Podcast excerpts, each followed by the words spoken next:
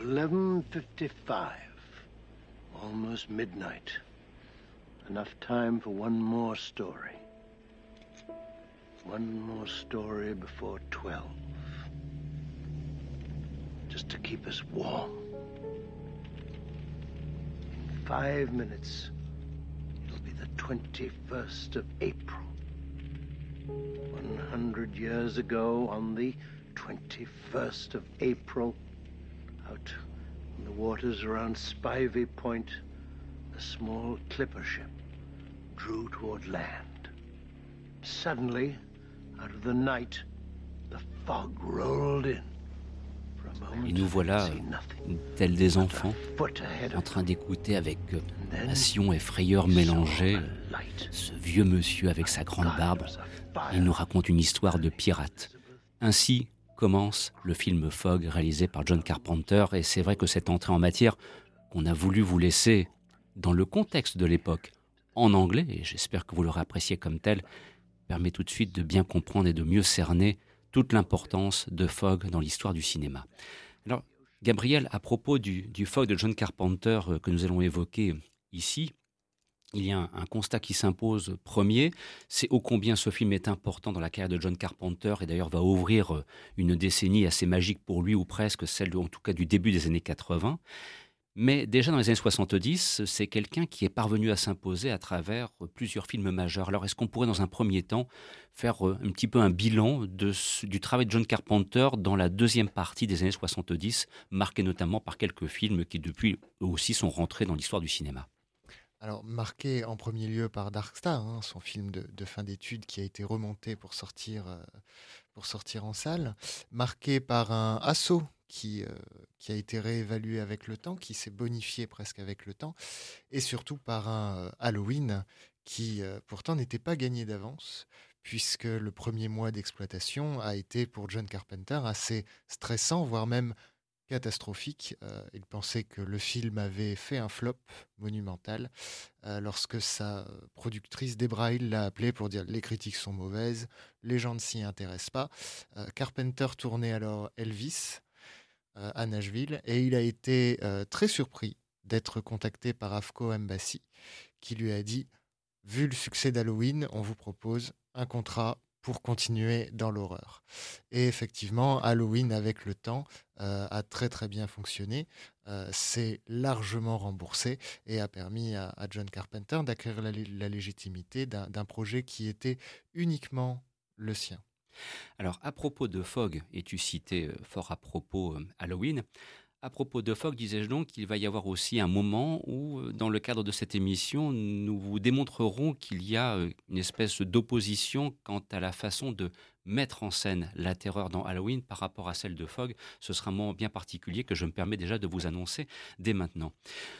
À propos de Fogg, on pourrait peut-être aussi présenter rapidement l'histoire. Il est question de pirates, il est question de fantômes, ça se passe sur le littoral états-unien et euh, c'est une histoire euh, quelque part qui se conclut mais qui a commencé déjà un siècle auparavant. Voilà.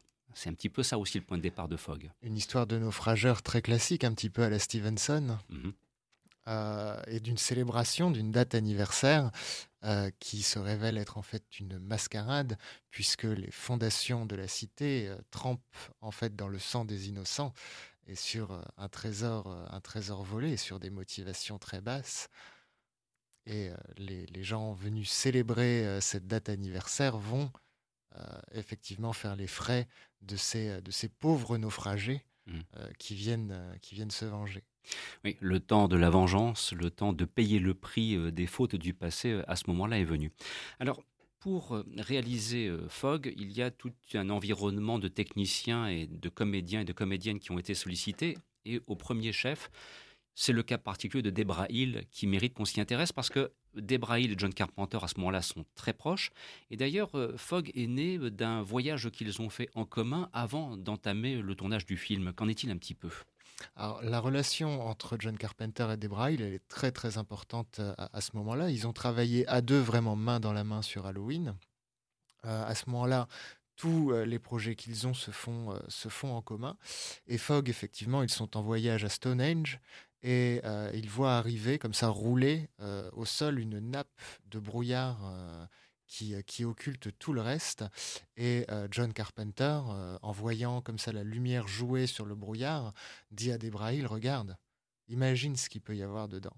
Et de cette réflexion est née l'idée de Fogg, d'une horreur du, non-vu, de l'invisible et de la suggestion quelque chose de très classique qui était pratiqué par d'autres avant et, euh, et, auquel Carpenter a voulu s'essayer, euh, ainsi que des Braille.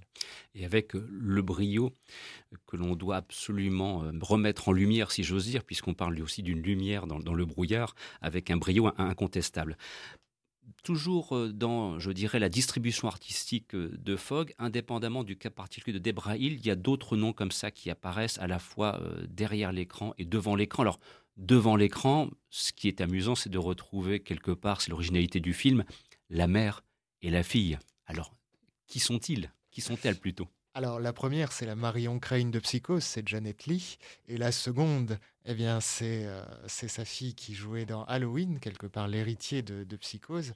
Et donc voilà Janet Lee et Jamie Lee Curtis qui se retrouvent, alors non pas heureusement dans le rôle d'un tandem mère-fille, hein, elles, ont, eu très peu de relations de travail sur le tournage, mais il y a en quelque sorte dans Fog la réunion de, comment dire, de l'historique et du contemporain dans le, dans le film d'épouvante.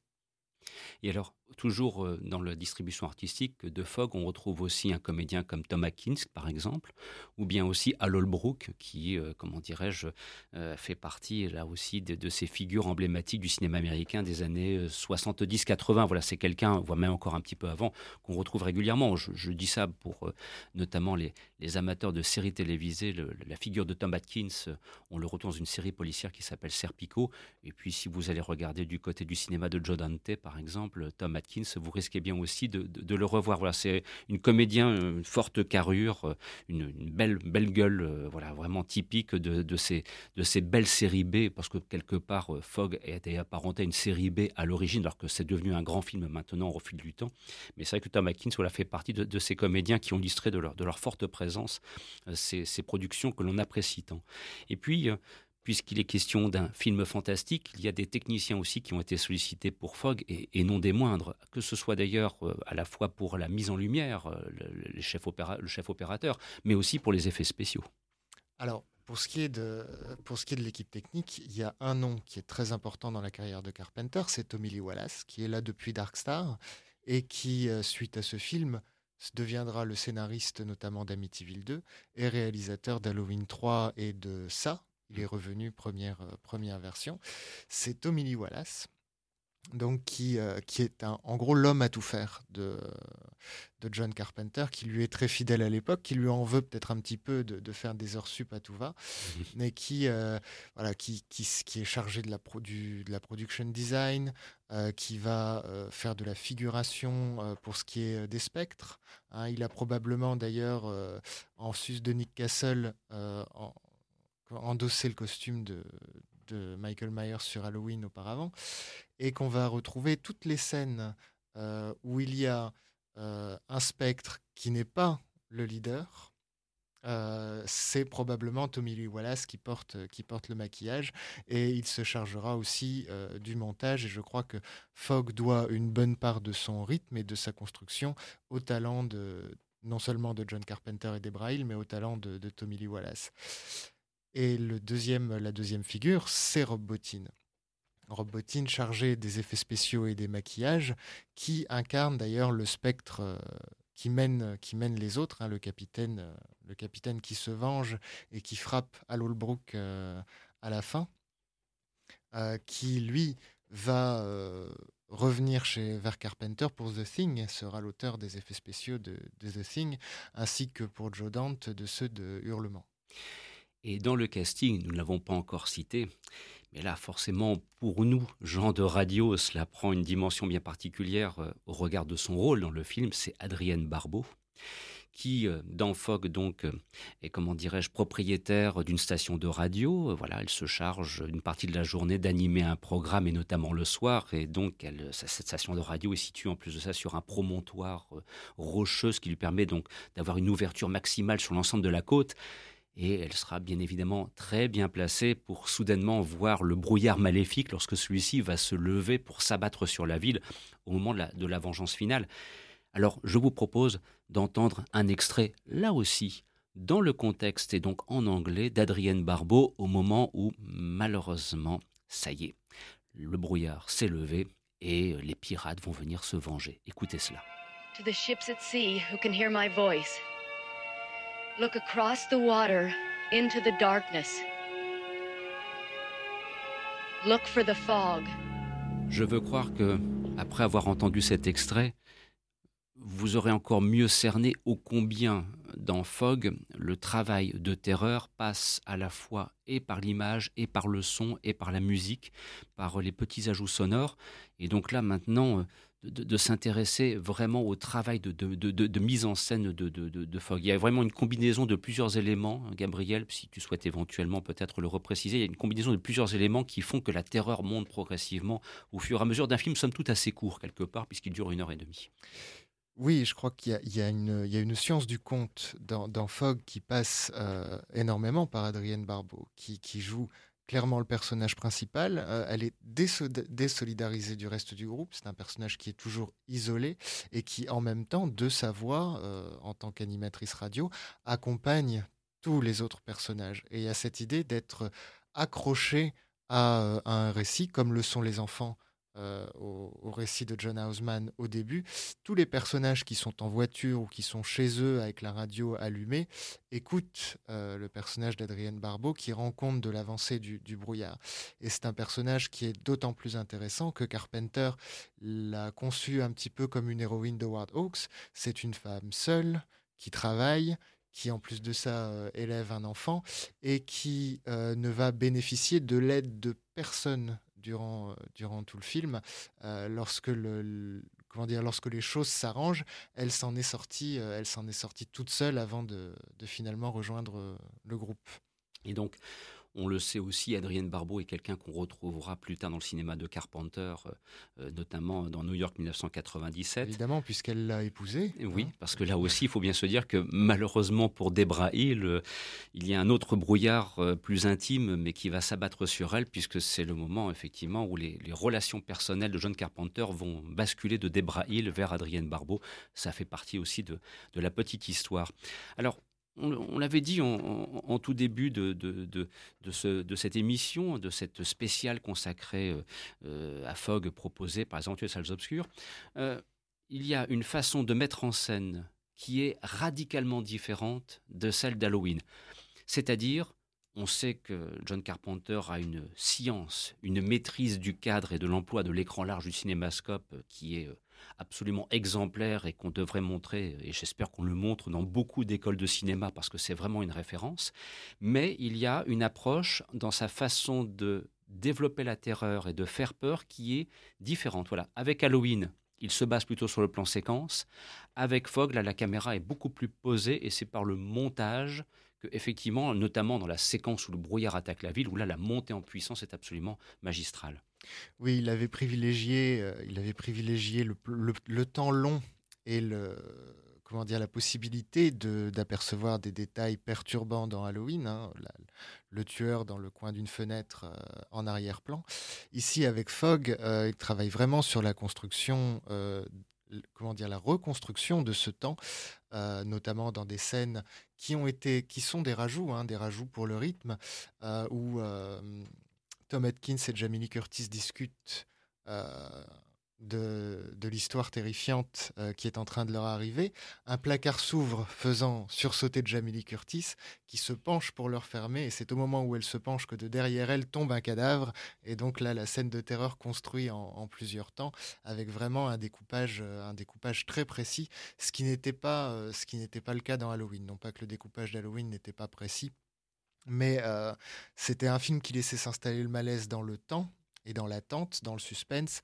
Euh, Fogg va beaucoup plus jouer sur euh, une certaine atmosphère qui, une fois installée, va permettre quelques fulgurances qui, on pourrait dire aujourd'hui, s'apparenteraient à des jumpscares, à des proto-jumpscares en quelque sorte, qui n'ont pas encore été dévoyés par, par une surutilisation dans le paysage horrifique. D'ailleurs, c'est ce qu'on retrouve par exemple Lors de la disparition, c'est pas une grande révélation de vous annoncer qu'il y a forcément des, disparition de personnages, mais il y a notamment une disparition où effectivement on joue sur cette tension dramatique et sur la brutalité des événements.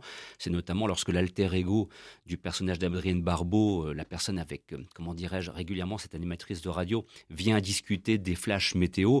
Lorsque cette personne disparaît, là effectivement la notion de jumpscare comme on la connaît aujourd'hui et comme tu le soulignais, parfois utilisée de façon outrancière, euh, et je trouve là magistralement conçue, magistralement optimisée, réalisée sans avoir besoin d'ailleurs, euh, et c'est aussi une particularité de Fogg, euh, ce n'est pas un film gore, je veux dire, on n'est pas du tout dans une espèce de, de flot qui, euh, comme ça, coulerait, inonderait l'écran, parce que, en fait, John Carpenter, pour faire peur, n'en a pas le besoin. Mais c'est quelque chose qu'on lui a reproché au départ. Hein. Mmh. Carpenter a même été jusqu'à dire que le premier montage de Fogg était raté.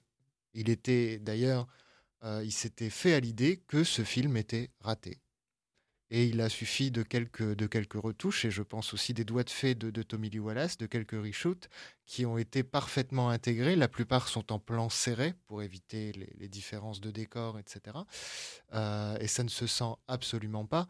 Mais la plupart des effets, euh, disons, un peu sanglants, de Fogg, pour le peu qu'il y en a, ont été, euh, ont rajoutés par la suite, en plus de quelques, de quelques images intercalées pour rendre le montage un peu plus tendu et les plans moins longs, parce que je crois que les, la première version semblait trop, euh, peut-être un peu trop euh, atmosphérique et pas, euh, et pas assez horrifique au goût des spectateurs de l'époque qui, après des succès comme Scanners ou, ou d'autres, étaient habitués à ce qu'on leur montre les choses et non plus qu'on les suggère.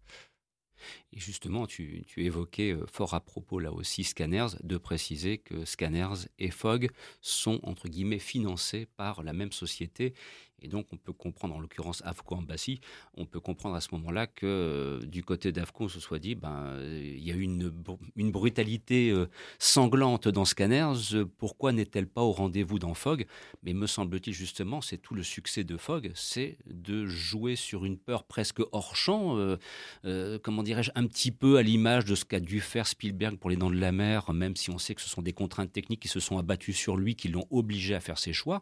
Mais je trouve que de ne pas montrer des choses inutiles renforce le sentiment de terreur euh, que, suggère le, film Fogg. Ce à quoi aussi on peut ajouter une partition musicale euh, vraiment d'une exceptionnelle qualité. Et d'ailleurs, je vous propose, allez tiens, comme ça maintenant, d'en écouter un petit extrait.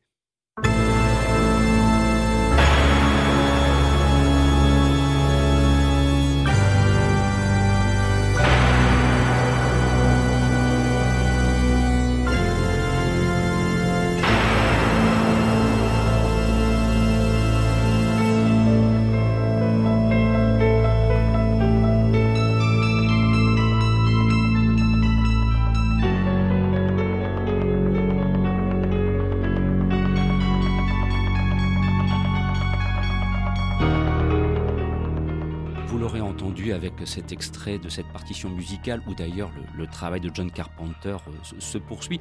Alors, Fog, nous le savons euh, maintenant, est un film qui a 40 ans. Voilà, c'est le 40e anniversaire de Fog et c'est pour ça qu'on souhaitait vous en parler dans le cadre de cette émission.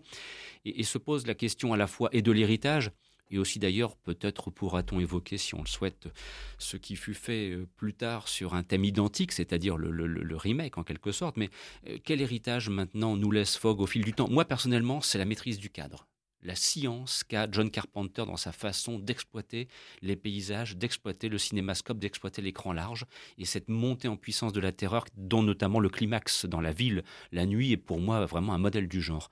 Est-ce que tu me rejoins là-dessus et quels sont les autres aspects d'héritage qu'on pourrait peut-être aussi apporter? Je te rejoindrai effectivement là-dessus, et je dirais que Fogg est déjà un héritier en, lui-même, euh, l'héritier d'une tradition, euh, tradition du fantastique qui, remonte à Lovecraft. Euh, et il y a toujours cette idée chez Lovecraft de, il y a quelque chose d'indescriptible, je vais essayer de vous le décrire quand même. Et je pense que l'idée du brouillard, elle est là aussi pour dire qu'il y a quelque chose d'indescriptible, mais comme on le voit pas, on va pas vous le décrire et qui est, est peut-être une astuce euh, que Carpenter a, eu le, talent de maîtriser parce que c'était pas gagné. Euh, faire du brouillard son principal antagoniste, même s'il y a une histoire de spectre, ça reste euh, quand même un tour de force. Je pense que d'autres se sont, euh, plutôt bien sortis de ce genre de choses. Hideo Nakata, par exemple, a, pris l'eau comme principal antagoniste, même s'il y a une activité fantomatique euh, dont elle est le véhicule. Il y a toujours cette idée d'un élément a priori naturel dont l'effet semble surnaturel. Disons que l'héritage de Fogg, pour moi, c'est aussi d'avoir montré que même dans les années 80, qui étaient dominées par le slasher, euh, il y avait encore la possibilité d'utiliser, de, faire fonctionner une épouvante classique à la Jack Turner, à la Robert Wise, et que même si c'est devenu minoritaire dans le, dans le paysage cinématographique euh, de l'époque et même actuel, euh, ça reste encore une possibilité, et j'espère que de nombreux cinéastes s'y, s'y essayent encore. malheureusement, euh, ça n'a pas été le cas pour, euh, le remake, qui lui est tombé euh, pile dans les travers du cinéma destiné à un public adolescent de l'époque, en essayant d'y mettre tout ce qui marchait.